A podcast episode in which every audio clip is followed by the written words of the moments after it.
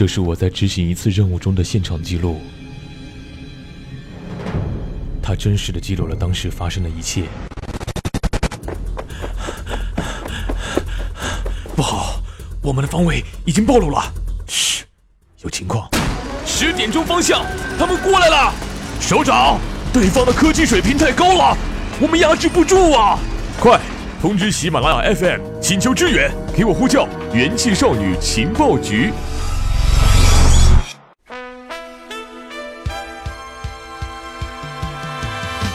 收听用智商捍卫节操、用情商坚守美貌的元气少女情报局。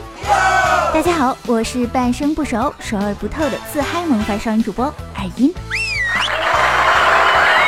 话说，自从换了全新的片头，大家对我们节目的打开方式有没有一种飞天小女警拯救人类世界的既视感呀？喂，我做的明明是美国科技大片导播有不明物体入侵，切掉。有一幕性别男在为，我一定会回来的。嗯，既然要拯救世界呢，那么就应该进入备战模式了。今天的挑战是，完整听完本期的鬼畜玄幻风节目后。还能 hold 住剁手点赞的冲动。妈妈说了，爱我的都是霸道总裁，不爱我的都是甲乙丙丁。抱歉啊，今天的前戏有点长。接下来呢，要跟大家分享这篇用标题血洗我双眼的资讯：男子被外星人绑架，强行发生关系，称为窃取人类基因。十月十八日消息，据俄罗斯真理报报道，美国不明飞行物研究专家最近透露。来自宇宙中的外星人，除了用科技和军事手段研究地球之外，从二十世纪末开始，他们还利用其他各种手段偷取地球人类基因材料，带回外星做研究实验。而他们最常用的获取人类基因材料的方法，就是与地球人性交。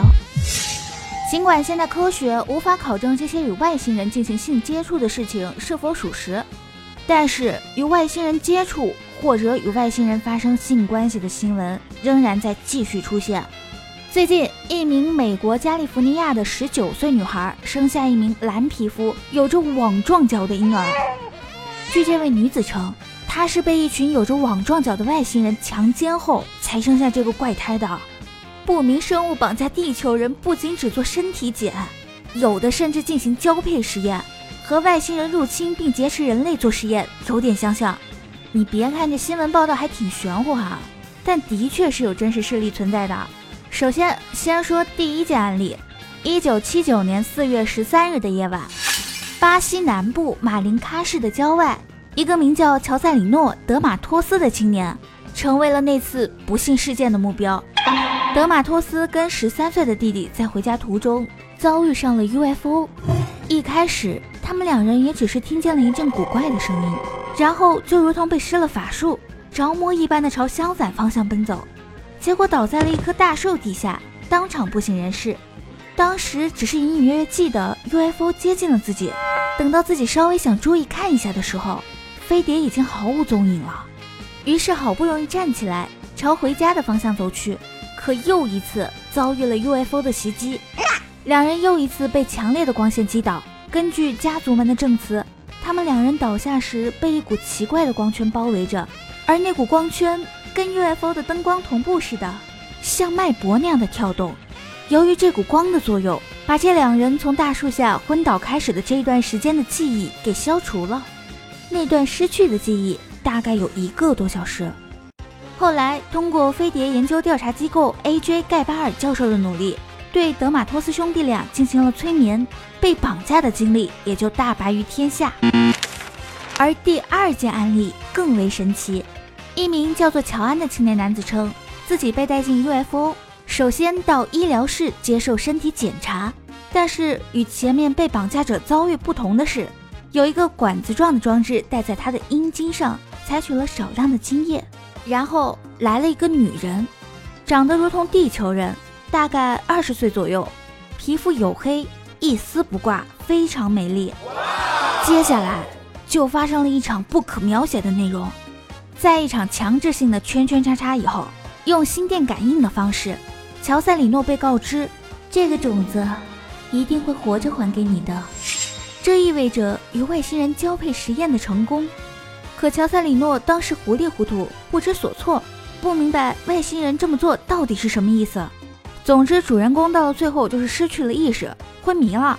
五点左右，天亮了，乔安的妻子发现躺在院子里的丈夫一丝不挂，衣物、领带、鞋袜等等全都散乱地搁在一旁，内裤似乎被染上了油状物，身体也沾上了同样的物质。乔安的右胸口还有一处来历不明的圆形外伤，手表指针也停在了四时二十分。当地医生罗恰诺斯丹卡艾希罗巴博士仔细听完了乔安的叙述后，立即对他做了全身的检查。博士发现乔安的阴茎上有不明外伤，而且事发现场也确有大片树叶被烤焦的痕迹。后来，圣保罗警方也过问这件事情。警方将现场遗留的衣物与沾有油状物的内被等证据全部收起，并推断，如果乔安叙述属实的话，那么他将近有两小时的时间已经丢失。我真的是忍不住吐槽这个案例了，得了便宜还不知所措。歪歪的对象还是一个长得十分美丽、像地球人的女人，第一次见面就学会了地球话与他心电感应，还要为他生猴子。话说他到底说的是中文、英文还是亚美呆啊？啊！不得不感慨，这家伙不仅成为了圈圈叉叉外星人的地球第一人，还娶了个好媳妇儿，心宽呐！这警察也绝非一般人。那警察和强森一定有什么不可告人的关系。至于外星人到底存不存在，这个就看大家自己信不信了。至少对于男同胞来说，这不算什么坏事，对不对？以上便是本片自带圣光的科技传闻的全部内容。科技是大步朝前的生活，愿大家都被正能量环绕。我是主播耳音，今天的挑战没完成，那下期节目我们继续再见吧。